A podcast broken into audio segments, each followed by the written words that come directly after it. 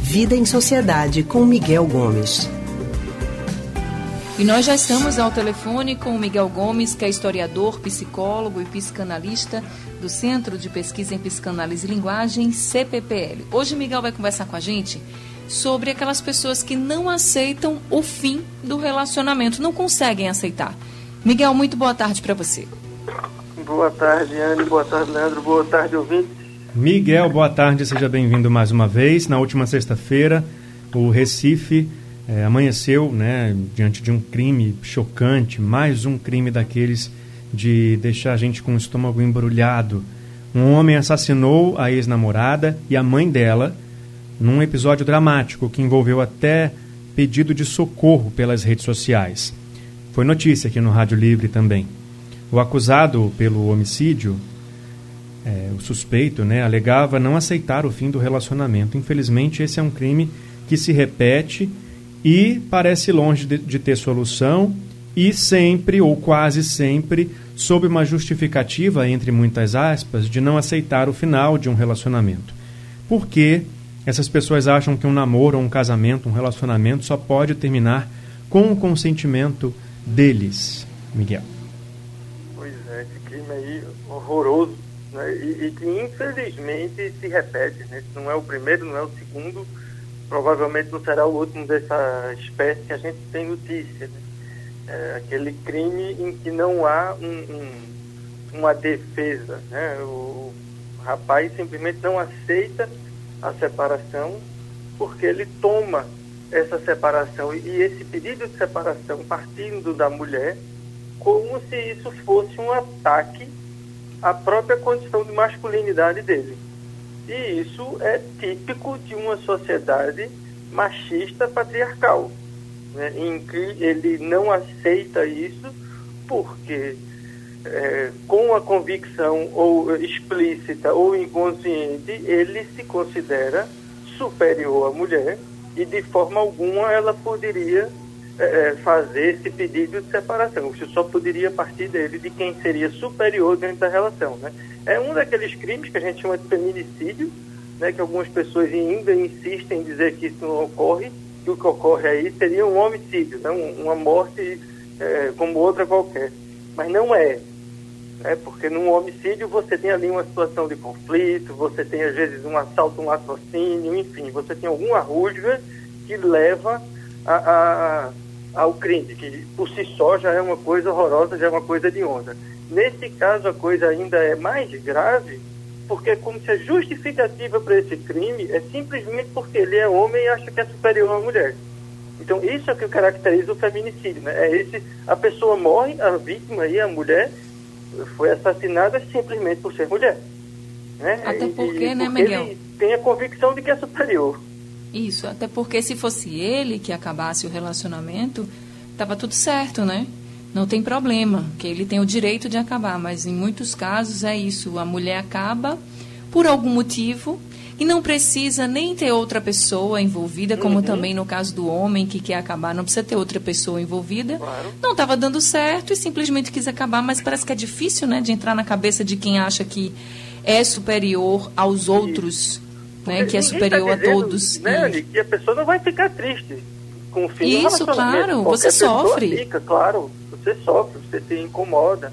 Isso é difícil de levar, mas isso não lhe coloca no direito de é, impor alguma coisa a outra pessoa. Então, a gente tem que segurar a onda. Então, quando a gente não segura a onda sendo homem, é uma expressão dessa sociedade machista e além de colocar o homem nessa posição superior, tem um outro aspecto aí que é importante a gente falar, que é dentro dessa cultura machista patriarcal que a gente vive, o homem ele é visto como sendo um ser viril, que tem que resolver as coisas, que não pode levar desaforo para casa, que não pode chorar se se aconteceu alguma coisa ruim e que responde a qualquer tipo de ataque à própria masculinidade com violência.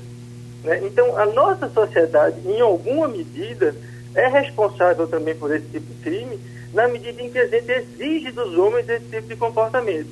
Então, a gente precisa, além de combater né, o, o, o machismo nesse sentido da superioridade masculina sobre a feminina do patriarcado, a gente também tem que estimular uma nova forma de masculinidade que permita aos homens expressar sua masculinidade de uma outra forma que não seja violenta.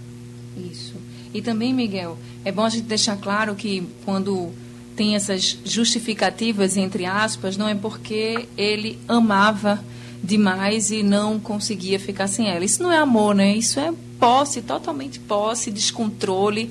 Ninguém vai matar outra pessoa porque ama a pessoa. Isso não existe. É, isso é, é quando a gente extrapola, né? É, a gente pode até amar a pessoa, mas não é só amor. A gente tem aí essa condição de posse, de propriedade, que é tipo de uma relação de objeto, que é tipo de uma relação machista patriarcal, em que a gente coloca o outro no lugar de objeto, como acontecia com os escravos, por exemplo, né? É, eram os, os no, nossa propriedade, e, e, esse tipo de comportamento leva a essa situação de crime que a gente está vendo aí. Então, isso né, é, é, típico, porque a gente vê assim, é, é a destruição do objeto. É, já que eu não posso mais ter aquele objeto, ninguém mais vai ter. E aí eu destruo. Aí, aí os ataco, estilhaços também atingem a família inteira dessa vítima, né? Pois é, é porque nesse caso especificamente atingiu inclusive a, a ex-sogra do rapaz, né? a mãe é. da moça, Isso. que estava na casa. E, enfim, esse tipo de situação que muitas vezes esses homens fazem isso num momento de descontrole e, e, e enfim, eles têm a vida da pessoa terminada, porque a, a moça morreu e a mãe dela também, e a vida dele mesmo entra num espiral agora muito difícil de sair, porque ele vai carregar isso pelo resto da vida. Agora, Miguel, só para a gente encerrar, o que deve fazer uma pessoa quando identifica esse tipo de comportamento naquela pessoa com quem ela está se relacionando? Como lidar com isso? Como identificar que traços do comportamento podem levar a gente a acreditar que essa pessoa com quem a gente está se relacionando tem esse sentimento de posse, posse tão tóxico assim? Pois é, a gente tem que ficar atento, né, Leandro, a alguns sinais que aparecem, né?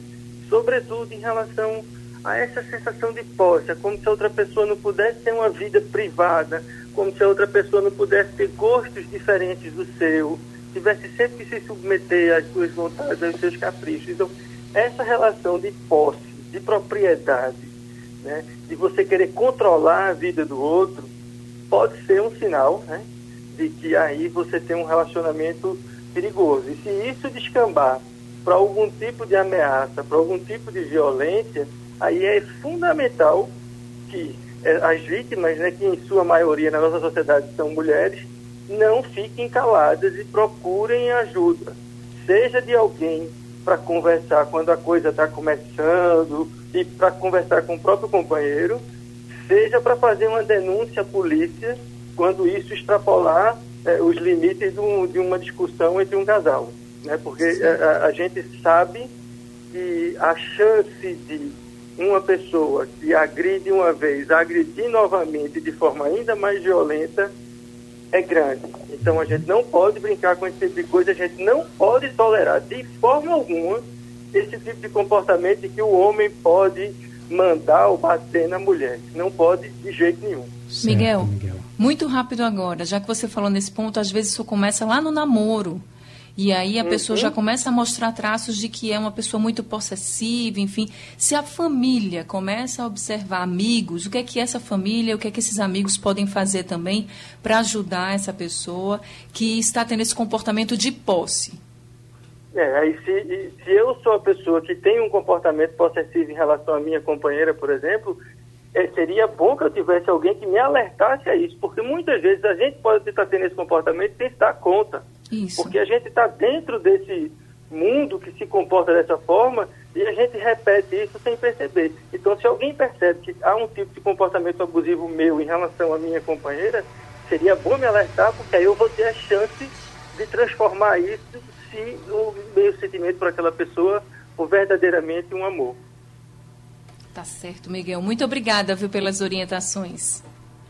Tá bom, pessoal. Todo mundo de máscara quando sair e até segunda. Até segunda, se Deus quiser. Obrigado, Miguel. Até semana que vem. A gente acabou de conversar com o historiador, psicólogo e psicanalista do Centro de Pesquisa em Psicanálise e Linguagem, CPPL Miguel Gomes.